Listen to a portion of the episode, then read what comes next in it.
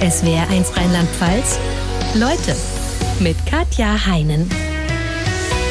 Und zu Gast ist eine der erfolgreichsten deutschen Coaches, Karin Kuschig. Herzlich willkommen, Leute. Ja, danke, dass ich hier sein darf. Sie coachen seit über 20 Jahren Top-Führungskräfte aus namhaften deutschen Unternehmen. Sie sind überzeugt, wir alle können besser und glücklicher leben, wenn wir bestimmte Worte vermeiden und andere dafür nutzen. Und Sie haben einen Bestseller geschrieben mit dem Titel 50 Sätze, die das Leben leichter machen. Haben Sie denn das Gefühl, diese Leichtigkeit, das ist gerade was, was uns in Deutschland ein bisschen bisschen fehlt? Ja, auf jeden Fall in jedem Coaching. Also da die Menschen sind ja langsam etwas wirr, habe ich den Eindruck. So seit Corona hat sich so eine Lupe aufs Land gelegt und der Ungeduldige wird noch ungeduldiger und der Aggressive kloppt sich vielleicht ums Toastbrot jetzt oder die Liebe wird noch lieber und kann sich noch weniger abgrenzen. Also mein Eindruck ist, es ist alles so vergrößert, äh, was den Charakter betrifft. Und im Coaching höre ich ja immer wieder, äh, boah, Abgrenzung, Abgrenzung, Abgrenzung, das scheint das Thema zu sein. Wie kann ich charmant, souverän bei mir bleiben und trotzdem sagen, stopp, jetzt reicht's aber auch mal. Das, da werden wir später noch mal intensiver drüber reden. Mhm. Ähm, ich denke, was die Leute natürlich bedrückt, ist nicht nur Corona, sondern auch der aktuelle Krieg in der Ukraine. Ja. Ähm, Sie sagen trotzdem, Sorgen machen ist äh, Sorgen sind sinnlos. Also Sorgen machen ist überflüssig. Ja. Ähm, wie kommen Sie zu der Erkenntnis? Naja, weil es noch nie jemanden vorangebracht hat. Es war noch nie besser, indem wir jetzt zwei Stunden auf der Couch gesessen haben und die What-If-Frage gestellt hat, haben. Also was wäre, wenn?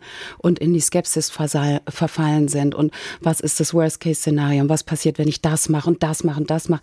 Das macht uns wirrer, als wir sind. Das macht äh, die Adrenalinausschüttung äh, vermehrt.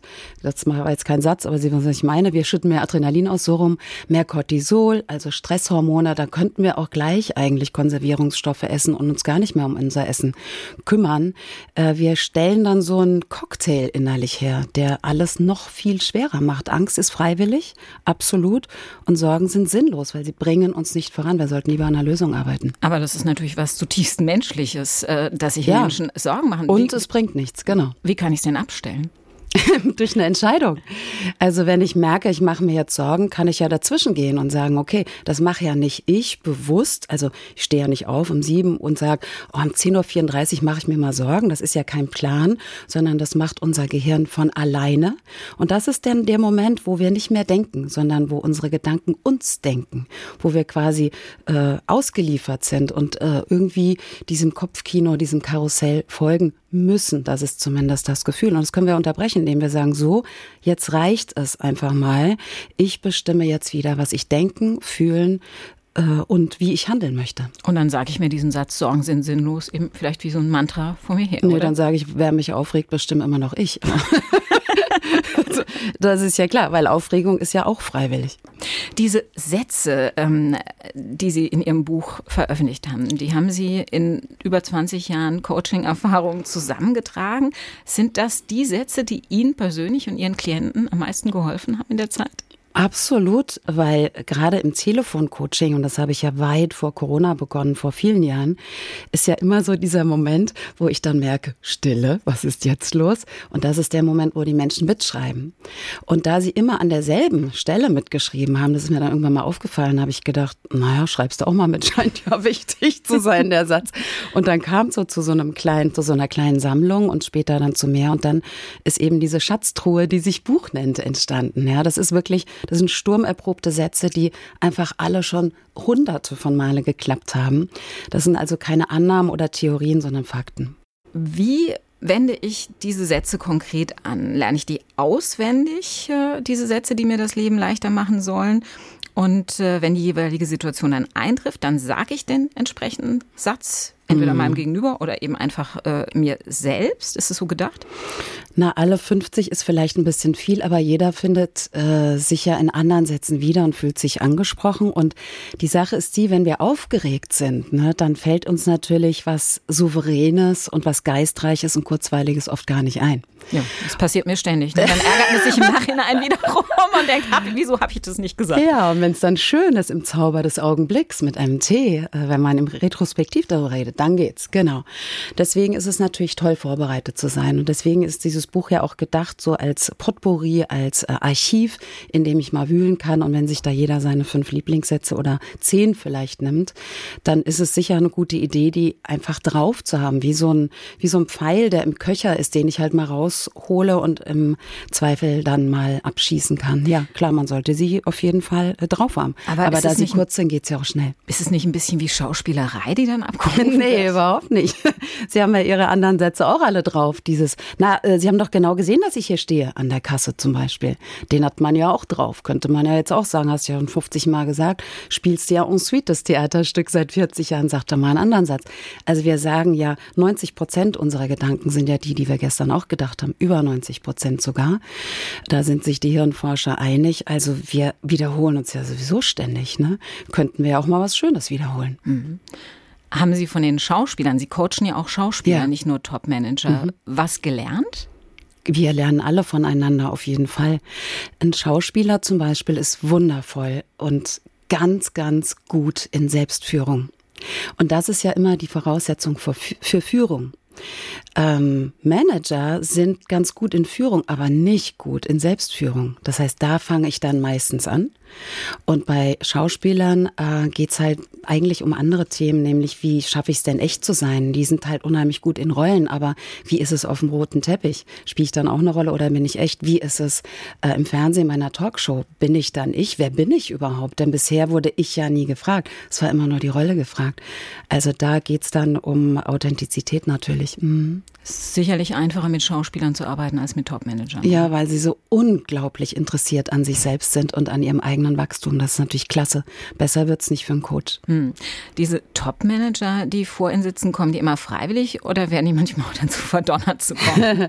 ja, ja, manchmal gibt es einfach bei HR, also Human Resource, früher hieß es Personalabteilung, einfach ein Budget. Das muss dann ausgegeben werden, wenn das Geschäftsjahr zu Ende ist und dann heißt es, mach doch mal das und das. Äh, aber solche Leute nehme ich nicht. Das kläre ich im Vorgespräch. Also geschickte Menschen nehme ich nicht. Ich nehme Leute, die freiwillig kommen. Okay.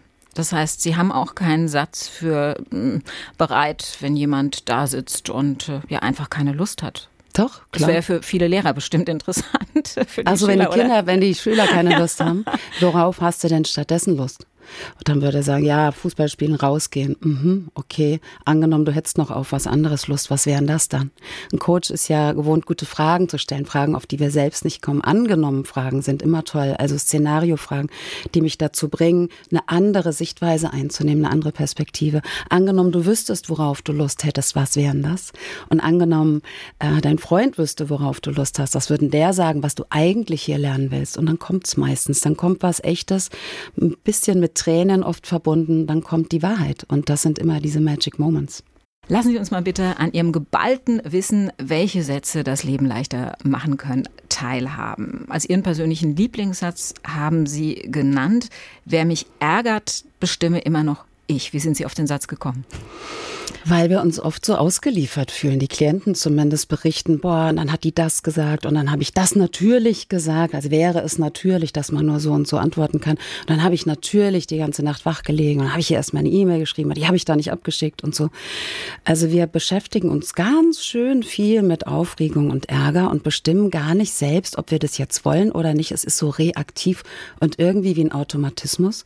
Und dieser Satz, der erinnert uns halt daran, dass ja wir die Regisseurin unseres Lebens sind, wir der Pilot in unserem Leben und ja selbst bestimmen dürfen, was wir fühlen, was wir denken und wie wir uns verhalten wollen. Das heißt, wenn ich merke, es kocht jetzt Ärger in mir hoch, dann sage ich mir den einfach innerlich und bleib ruhig. Nee, ich kann den ja auch nach außen sagen. Ich kann auch sagen, du, ich merke gerade, dass mich das Thema richtig aufregt. Was möchtest du denn von mir? Oder wozu willst du mich denn veranlassen? Also mit einer Frage dann anschließen. Oder äh, sehe ich das richtig, dass du mich jetzt gerade angegriffen hast? Fühlt sich so an? Klingt so. Hast du mich gerade angegriffen? Also dann einfach in die Frage zu gehen, anstatt in die Interpretation, in die Annahme, was die jetzt da wahrscheinlich gemacht hat oder gemeint hat. Angenommen, angenommen, wir haben jemand anderen geärgert oder irgendwas falsch gemacht, dann hilft ein ganz einfaches Wörtchen, das ebenfalls äh, auf Ihrer Top 50 Liste steht. Ähm, so. Das Wörtchen Entschuldigung nämlich. Tja. Das hat mich gewundert, dass es auf dieser Liste auftaucht. Das ist doch eigentlich das Banalste der Welt, oder? Ja, sollte man ja meinen. Aber wenn man dann bei Rewe irgendwann mal steht am äh, Käseregal und dann rollt eine rückwärts mit ihrem Wagen und rennt komplett in uns rein und sie dreht sich dann um und das Erste, was sie sagt, ist, ja Mann, ich habe hinten keine Augen. Dann denke ich mir, ja, ich auch nicht. Deswegen drehe ich mich halt um, wenn ich rückwärts fahre.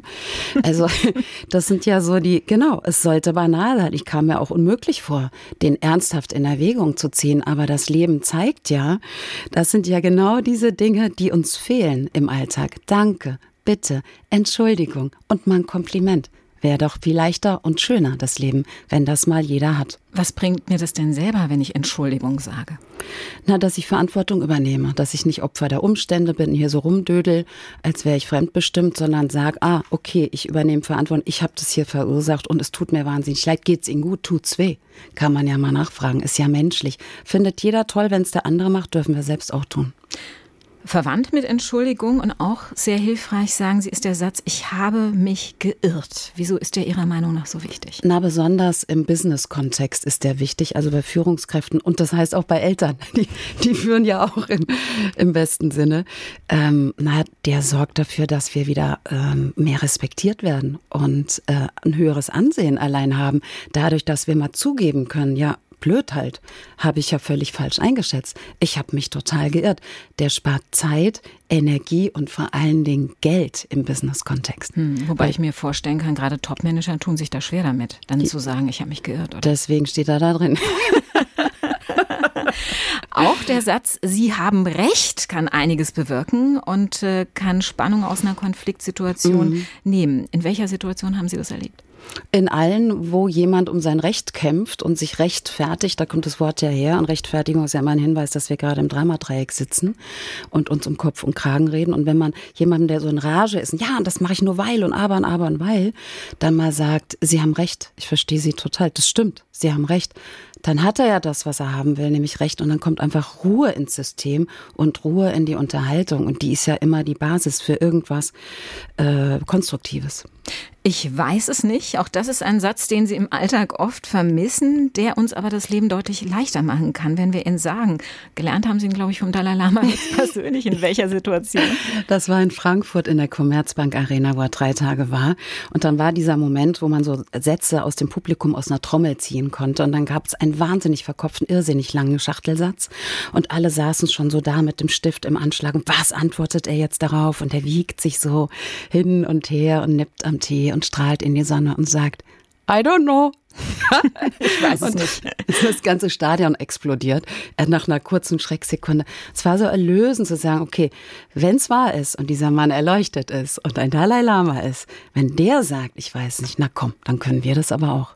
Ein Thema ist es ja, sich zu entschuldigen und zu sagen, Sie haben recht. Ein anderes ist, sich selbst zu verzeihen. Der Satz, das verzeihe ich mir am besten selbst, hat es auch in Ihre Top 50 Liste geschafft. Ich persönlich tue mir da ein bisschen schwer damit, vor allem wegen der Geschichte, die Sie mit diesem Satz verbinden. Vielleicht können Sie die mal kurz erzählen. Ja, ich habe so eine Technik gelernt, die heißt EDXTM. Da geht es um energetische Psychologie oder Psychotherapie, wie man Phobien wegkriegt. Und ich hatte es ähm, ein paar Stunden versäumt und mir deswegen Rat geholt bei einer Frau, die das drauf hat die war schon über 70, sehr versiert und sagte, ja, das probieren wir dann am besten mal am Thema. Hast du denn eins? Ja. Spritzenphobie. Super, können wir nehmen. Und dann hat sie eine Stunde an mir rumgedoktert und dann war das Thema geklärt und dann sagte sie ganz euphorisch zum Schluss, siehste, und jetzt ist auch deine Fahrstuhlangst weg. Und ich, wieso jetzt Fahrstuhlangst? dann habe ich gesagt, aber ich kam doch wegen Spritzenphobie. Ach, das ist ja ein Ding. Naja, dann verzeih ich mir am besten gleich mal selbst. So, 150 Euro. Und ich, what? Also ich finde es wirklich äh, unverschämt, muss ich sagen. Ja, die Frau hat das Geld kassiert. Hätte die nicht eher sagen müssen, Entschuldigung, ich habe einen Fehler gemacht. Sie zahlen natürlich kein Geld für die Sitzung. Also Entschuldigung, ich habe einen Fehler gemacht. Brauchst du nicht sagen, weil das ja völlig auf der Hand lag. Also das war uns ja beiden völlig klar. Und wir sind ja beide sehr selbstverantwortlich. Also das ist, ist man ja, wenn man diese Art von Ausbildung hat. Das hätte ich jetzt nicht vermisst. Aber dass sie dann so frisch und froh zur Kasse geschritten ist, dachte ich auch, ist das jetzt unverschämt oder finde ich das toll? Und dann, das meine ich ja eben mit, wir können selbst bestimmen, was wir denken. Wenn wir den Raum so ein bisschen aufmachen zwischen dem, was passiert und unserer Reaktion, wenn wir die Zeit ein bisschen dehnen, dann kommen wir dazwischen mit einer Haltung, mit einer Entscheidung. Und meine Entscheidung war, Nö, das finde ich jetzt richtig toll, dass die sich da einfach mal so locker vergibt. Ich meine, das Leben ist kurz, ja.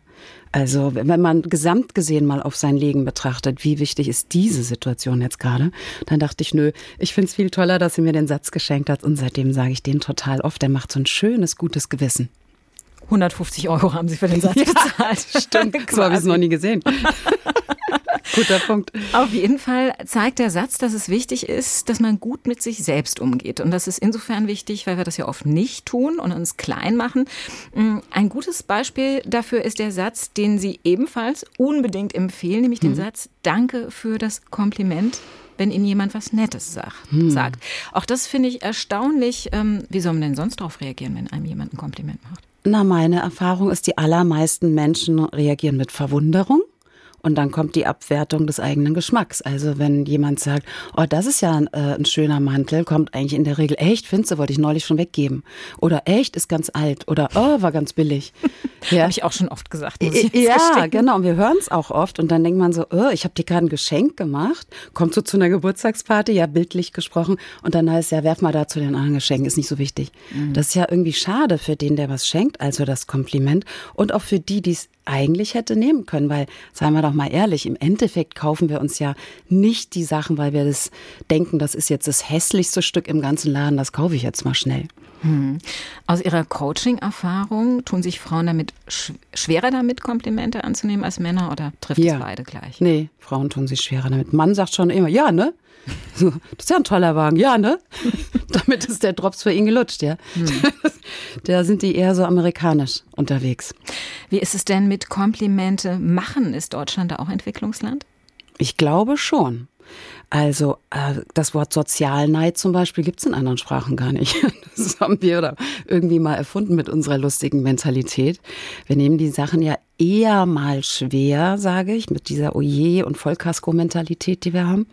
Und andere gut dastehen lassen, ist jetzt nicht die erste Idee, glaube ich. Hm. Ich denke, wichtig ist auch, äh, was das für ein Kompliment ist, das man jemanden macht. Oder mhm. auf was kann ich denn achten, wenn ich jemanden ein Kompliment mache, damit ja, damit es auch ein schönes Kompliment ist und der es gut annehmen kann. Ah, äh, das ist eine sehr gute Frage. Wie kommen Sie denn darauf? Das ist, eine ist mir gerade so eingefallen, keine ja, Ahnung. Hervorragend. Also ich glaube, äh, Detailfreude ist sehr wichtig, damit das gut nehmen kann oder sie. Also dass ich mal sage, was genau freut mich denn daran nicht? Ah, du bist immer, ähm, du bist immer so charmant. Damit kann ein charmanter Mensch gar nichts anfangen, weil es ist ja für ihn normal. Aber wenn ich sage, immer wenn ich zu dir komme, stehen da Nüsse und kleine Schälchen und du fragst mich immer, ob ich einen Tee oder Dings und du erinnerst, dass ich Apfelsaftschorle mag und so.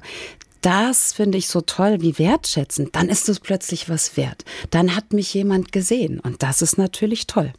Ich schilder Ihnen jetzt mal eine Situation, die mir ständig passiert. Ich sitze mhm. im Zug und kaum, dass ich da sitze und zum Beispiel arbeiten oder ein Buch lesen will, fängt äh, der oder die neben mir sitzende an, mir ihre gesamte Lebensgeschichte zu erzählen. Passiert mir immer wieder. Ich könnte selbst schon ein Buch mit Lebensgeschichten von äh, Zugmitreisenden schreiben, aber man hat natürlich nicht immer Lust, sich das anzuhören. Wie komme ich aus dieser Situation wieder raus? Mit welchem Satz? Auf jeden Fall mit einer Ich-Botschaft, weil alles, was Sie über den anderen sagen würden, würde der andere oder die andere als Affront ähm, werten. Auf jeden Fall. Mit reden Sie doch nicht so oft oder sehen Sie nicht, dass ich mich konzentrieren will. Also das bringt ja nun gar nichts. Und aus Ermangelung einer Alternative sagen wir dann meistens nichts und leiden still. Äh, eine Ich-Botschaft heißt, ich rede nur über mich. Zum Beispiel könnten Sie sagen, Mensch, das ist ja alles spannend. Ich merke gerade, ich darf mich mal ein bisschen konzentrieren. Ich möchte noch was wegschaffen. Oder ah, ich merke gerade, ich möchte mich lieber entspannen. Ich mache da mal die Augen zu. Oder ich möchte lieber für mich sein. Ich möchte lieber für mich sein. Genau. Ich merke gerade, ich möchte lieber mhm. mal für mich sein. Kommt selten genug vor. Schön, gute Fahrt. Und dann drehen sie sich um und dann ist ja irgendwie auch klar, meine gute Fahrt, wo und das dann endet. Sie meinen, der andere ist ja nicht beleidigt? Überhaupt nicht. Mache ich ja selbst ganz oft. Auch beim Masseur oder bei diesen, also bei diesen ganz engen Situationen, ne? Friseur, Masseur, Taxi, wo wir auf engem Raum mit einem fremden Menschen sind, der da, da, da, da, da, da, da vielleicht hohes Redebedürfnis hat. Da dürfen wir uns ja abgrenzen. Es geht ja gar nicht anders. Hm. Indem man zum Beispiel sagt, ich möchte lieber für mich sein, oder? Ja, ich merke gerade, ich wollte mich ja entspannen, Mensch. Na, dann schweige ich mal ab jetzt. Also immer über uns reden, ja. Dann kann der andere nicht beleidigt sein, geht gar nicht. Sie haben noch einen anderen Satz, bei dem ich wirklich Bammel hätte, den zu sagen, nämlich den Satz, ich merke gerade, dass mich das Thema nicht wirklich interessiert, wenn ja. jemand auf einem einredet. Gedacht habe ich sowas zugegebenermaßen schon oft, aber hm. bislang habe ich das einfach über mich ergehen lassen. Haben Sie kein hm. Problem damit, den Satz auszusprechen? Nö, ich probiere ja alles vorher aus, habe ich äh, selbst schon ausprobiert und bei einem Freund sogar. Und ähm, der war überhaupt nicht, gar nicht äh, überrascht. Also überrascht war er schon, aber sauer, der war überrascht. Echt, interessiert sich nicht für Politik. Der wollte jetzt nun ausgiebig die Ukraine-Krise mit mir besprechen. Und da sehe ich mich ja ehrlich gesagt gar nicht zuständig und auch nicht im Lied. Da bin ich viel zu, also unbe, uninformiert einfach. Und äh, das kann er ja machen mit einem, weiß ich nicht, Auslandskorrespondenten. Aber ich wollte das nicht hören. Es verbessert auch nicht die Weltsituation, wenn ich darüber auch noch rede. Und dann habe ich gesagt, du, ich weiß, ich weiß gar nicht, ob du es weißt, das Thema interessiert mich überhaupt nicht. Da bin ich die völlig falsche Ansprechpartnerin. Ach so, so bist du. Also der hat über mich was gehört, nicht über sich. Nicht du hast ja doofe Themen drauf. Habe ich weder gemeint noch gesagt. Mhm. Konflikte entschärfen oder sie gar nicht aufkommen lassen, ist ein häufiges Thema bei Ihnen im mhm. Coaching. Ein super Ratschlag, finde ich, ist hier den Satz zu sagen, ich mache das nicht gegen dich, ich mache das für mich. In welchen Situationen kann so ein Satz helfen? Wenn sich jemand angegriffen fühlt, weil wir etwas entscheiden, was mit ihm gar nichts zu tun hat. Also angenommen, ich möchte heute Abend zu Hause bleiben, aber meine Freundin will mit mir äh, irgendwie in den Club ziehen oder sowas. Dann sage ich, nee, ich will lieber zu Hause bleiben. Oh Mann, kannst du mal machen, meinetwegen und so. Wir gehen eh so selten weg. Jetzt macht es doch nicht gegen mich und so. Und da würde ich dann sagen, du, ich mache das überhaupt nicht gegen dich, ich mache das für mich, möchte einfach lieber schlafen, ist jetzt für mich gerade wichtig. Also immer, wenn wir jemandem eine Absage erteilen, dann ist dieser Satz total wichtig zu sagen, du, ich mach's nicht gegen dich, ich mach's einfach nur für mich. Haben Sie denn sonst noch allgemeine Tipps, auf was man achten soll, wenn man jemand ja etwas Negatives sagt, damit der Konflikt nicht eskaliert? Ja, ich, ich, ich. Immer Ich-Botschaft. Für mich klingt es so nie, du bist aber gereizt, sondern du wirkst so gereizt. Wirken ist das Wort der Stunde. Du wirkst so gereizt, bist du gereizt? Also eine Wirkung mit einer Frage verbinden. Ich nenne das Doppeldecker, das ist immer super. Sie wirken so aggressiv. Sind sie aggressiv? Habe ich neulich zum Tankwart gesagt. Was? Nee, ich wollte ja nur wegen der Dame mit dem Wasser. Das ist ja mit dem Luftdruck und so. Da war er ganz schockiert. Nee, bin ich nicht. Nee, bin ich nicht. Nee. Gut, sag, dann können wir ja. Ja, was haben wir denn? Die fünf, wa? Und dann geht's auch wieder ruhig weiter. Also Wirkung benennen und wenn es geht, überhaupt nicht über einen anderen reden, sondern immer unter uns. Ich, ich, ich. Ein großer Konfliktherd ist ja, wenn man etwas zusagt, es aber dann nicht einhält. Jetzt erlebt man es ja durchaus, dass einem jemand so etwas drängt und man sagt dann ja, weil man einfach in dem Moment keinen anderen Ausweg weiß. Wie komme ich aus der Nummer raus? Mm, in, indem wir nicht Ja sagen, sondern spüren, was wirklich ist, nämlich Nein. Gerade harmoniesüchtige Menschen denken, ich sage mal kurz Ja, dann habe ich lange Ruhe. Nee, du sagst mal kurz Ja und hast lange Stress, weil du jetzt nämlich mit den Konsequenzen von dem falschen Ja leben musst. Und im Endeffekt haben wir dadurch gar keine Harmonie. Also einfacher wäre es zu sagen, mm, das möchte ich dir lieber nicht versprechen. Hm. Zum Beispiel, weil das wäre ja ehrlich und auch aufrichtig. Und klingt nicht so negativ, ne? Überhaupt nicht. Ich möchte dir das lieber, immer wenn lieber im Satz ist, statt leider, mhm. ist es leicht. Leider macht's traurig, macht's opfersprachenmäßig, ähm, zieht die Energie runter. Lieber macht sie hoch, lieber was anderes. Das möchte ich dir lieber nicht versprechen. Da bin ich mir nicht sicher. Ich, ich, ich wieder, ne? Nicht über den anderen. Ein Beispiel, ja, was ja alle aus ihrer beruflichen äh, Situation eigentlich kennen oder wenn man sich mit Freunden trifft. Ich bin im Gespräch und werde ständig unterbrochen, wenn ich das sagen will. Wie schaffe ich, dass es aufhört? Na, auf jeden Fall nicht, indem wir über den anderen reden. Das ist ja die erste Idee, ist ja oft, du unterbrichst mich laufend. Jetzt lass du doch mich mal ausreden und du, du, du, ne? Klappt ja schon in den Fernsehtalkshows nicht. Also das habe ich überhaupt noch nie. Ausreden, Ausrufungszeichen. Das wäre mal ein toller Titel für eine Talkshow, ne? Ausreden. Äh, in doppelten Wortsinn. Nee, äh, das klappt nicht. Ich würde auch hier wieder über mich reden. Sowas wie ein entspanntes, souveränes. Ich bringe das erstmal zu Ende. Hm. Also auch noch im Präsens, ja. Ich, ich bringe das erstmal zu Ende. Also äh, souveräner wird's ja nicht.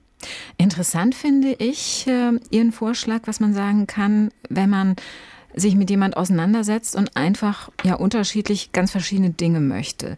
Nämlich äh, dann schlagen Sie den Satz vor, ich verstehe Sie absolut und ich möchte gerne was anderes. Müsste das nicht eigentlich aber heißen, aber ich möchte gern was anderes? Ja, so sind wir es gewohnt, ne? Genau. Mit einem aber den ersten Teil des Satzes zu zerstören. Ein und macht immer, dass links und rechts alles vom und bleiben darf. Ein aber macht den ersten Satz kaputt, nämlich ich verstehe dich absolut. Und aber ich will halt was anderes. Und dann sagt der andere weil und dann sage ich wieder aber und dann sind wir in der aber-weil-Kette. Wenn ich aber sage, ich verstehe total, was du sagst und ich möchte gern was anderes oder und ich entscheide mich dagegen oder und wir machen es bitte so, wie ich sag, äh, dann lässt es ja beides stehen und zeigt meine Entscheidung. Das ist ja viel einfacher, weil es kann ja nicht jeder auf der Welt immer zur selben Zeit dasselbe wollen. Das ist ja völlig utopisch. Also merken wir uns kein Aber, sondern und. Ja. Gibt es noch andere Begriffe, die Aussagen weicher machen und damit für mein Gegenüber besser verdaubar? Weicher, weiß ich nicht, klarer auf jeden Fall. Ich bin, bin ja so ein Klarheitsfetischistin, also wollen zum Beispiel, äh, statt müssen. Ist mhm. natürlich auch eine ziemlich gute Idee. Das ist alles so Gestaltersprache und ist Gestaltersprache. Wollen oder möchten statt, ich muss jetzt noch zur Bank, da muss ich noch das, da muss ich noch ein Geschenk kaufen, muss ich noch zum Elternabend. Ja, aber es gibt doch Dinge, die man einfach machen muss. Ja, ich muss meine Steuererklärung machen. Das mache ich nicht freiwillig. Das sehe ich ja völlig anders. Also Aha. Sie haben sich irgendwann dafür entschieden, das Geld für einen Steuerberater zu entscheiden. Sie wollten also das Geld für den Steuerberater sparen und jetzt äh, finden Sie, dass die Konsequenz Ihres Wollens sich anfühlt wie ein Müssen. Okay, kann man sagen, ich würde es nicht sagen.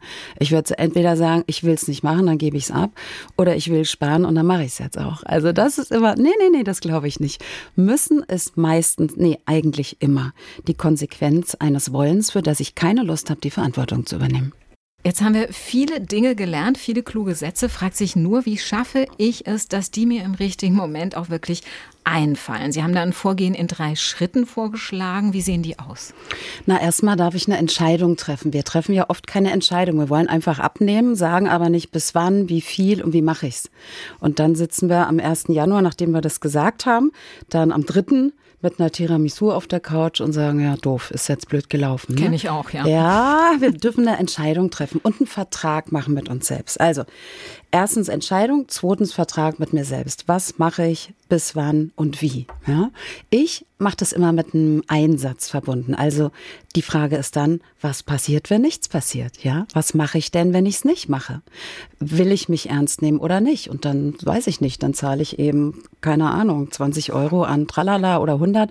Also so viel, dass es weh tut und so wenig, dass wir es gerade noch tragen können, damit wir merken, hey, das kostet was, es ist was wert. Es ist nicht eine Strafe, es ist ein Einsatz, es bezeichnet unseren Wert. Und dann dürfen wir natürlich üben, üben, üben, denn sonst äh, geht's ja gar nicht. Wir sind alle Wissensriesen und Umsetzungszwerge, weil wir halt nicht üben.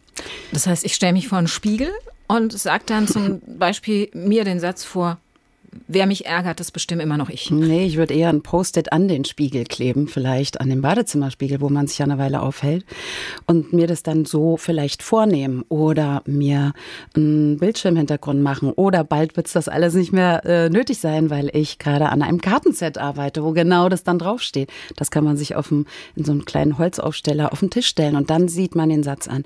Also wir dürfen uns organisieren, wie wir uns daran erinnern und jeden Tag nur ein, weil zehn Sätze vornehmen. Das ist wie mit dem Golfspielen. Ich kann nicht auf zehn Sachen gleichzeitig achten. Eine reicht.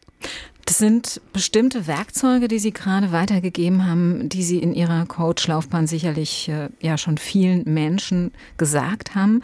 Lassen Sie uns mal darüber reden, wie Sie zum Coach wurden. Denn ursprünglich haben Sie was ganz anderes gemacht. Sie sind äh, Radiomoderatorin, haben die Morning Show in Berlin äh, moderiert, der äh, 80er, 90er, ähm, Anfang der 90er Jahre, unter anderem beim Sender Freies Berlin.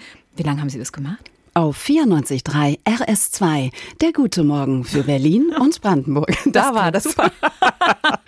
und dann tatsächlich beim SFB heute RBB. Vier Jahre habe ich die Frühsendung gemacht, dann war ich müde, bin nach New York gegangen, habe Film studiert, weil das hatte ich eigentlich vor.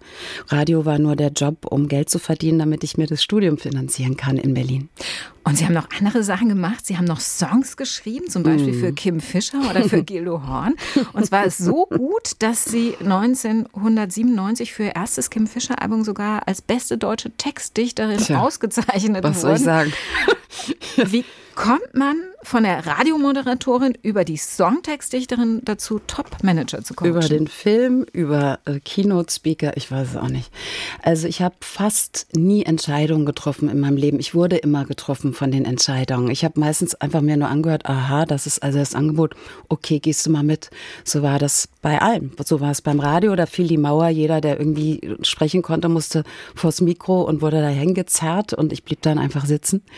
Äh, so war es auch beim Texten. So war es irgendwie immer, dass jemand gesagt hat, mach doch mal und ich so, boah, echt, jetzt habe echt keine Zeit und dann habe ich es gemacht und dann war es immer ganz schnell groß und ich habe mich gewundert und wurde aus meiner Sicht immer aufgehalten, weil ich wollte da nach Hollywood. Ich wollte auch einen Oscar gewinnen für den besten Film, aber gut, da kam ich ja dann erst später an. Also kann ja jetzt noch klappen, ne?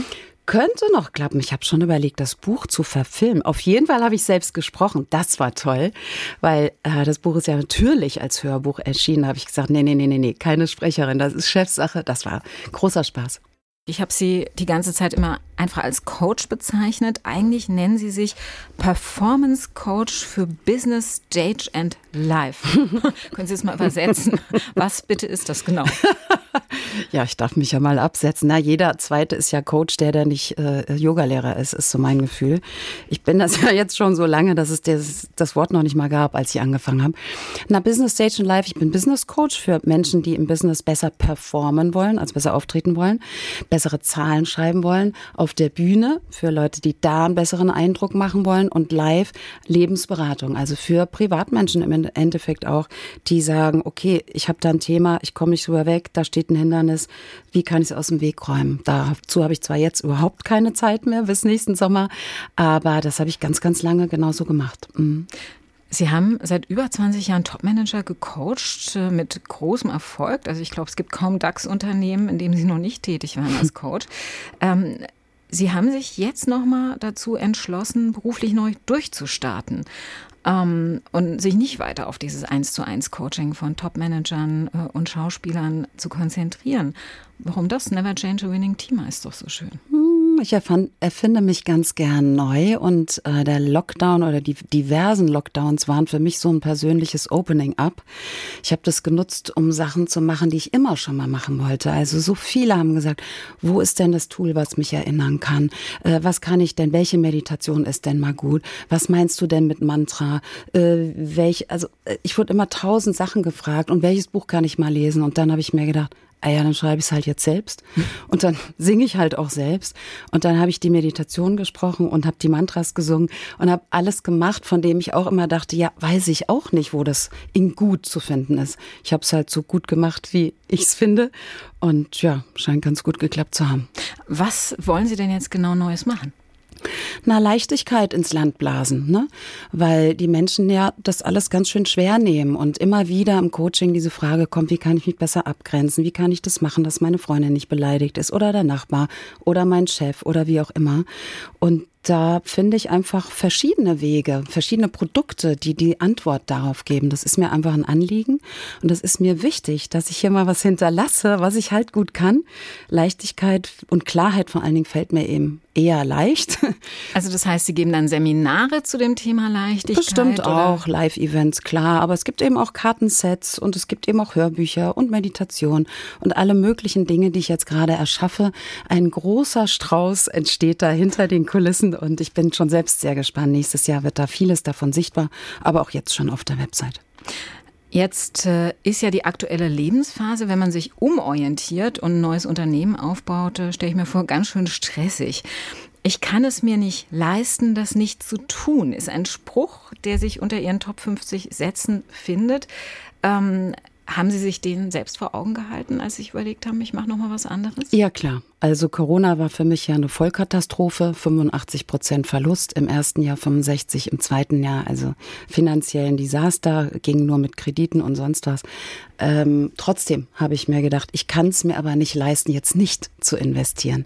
Das kann ich mir noch weniger leisten und deswegen habe ich gedacht, komm, jetzt volles Risiko, voll rausgehen, von innen das Beste holen und es nach außen bringen. Das war das, was ich als Chance gesehen habe und so mache ich es einfach.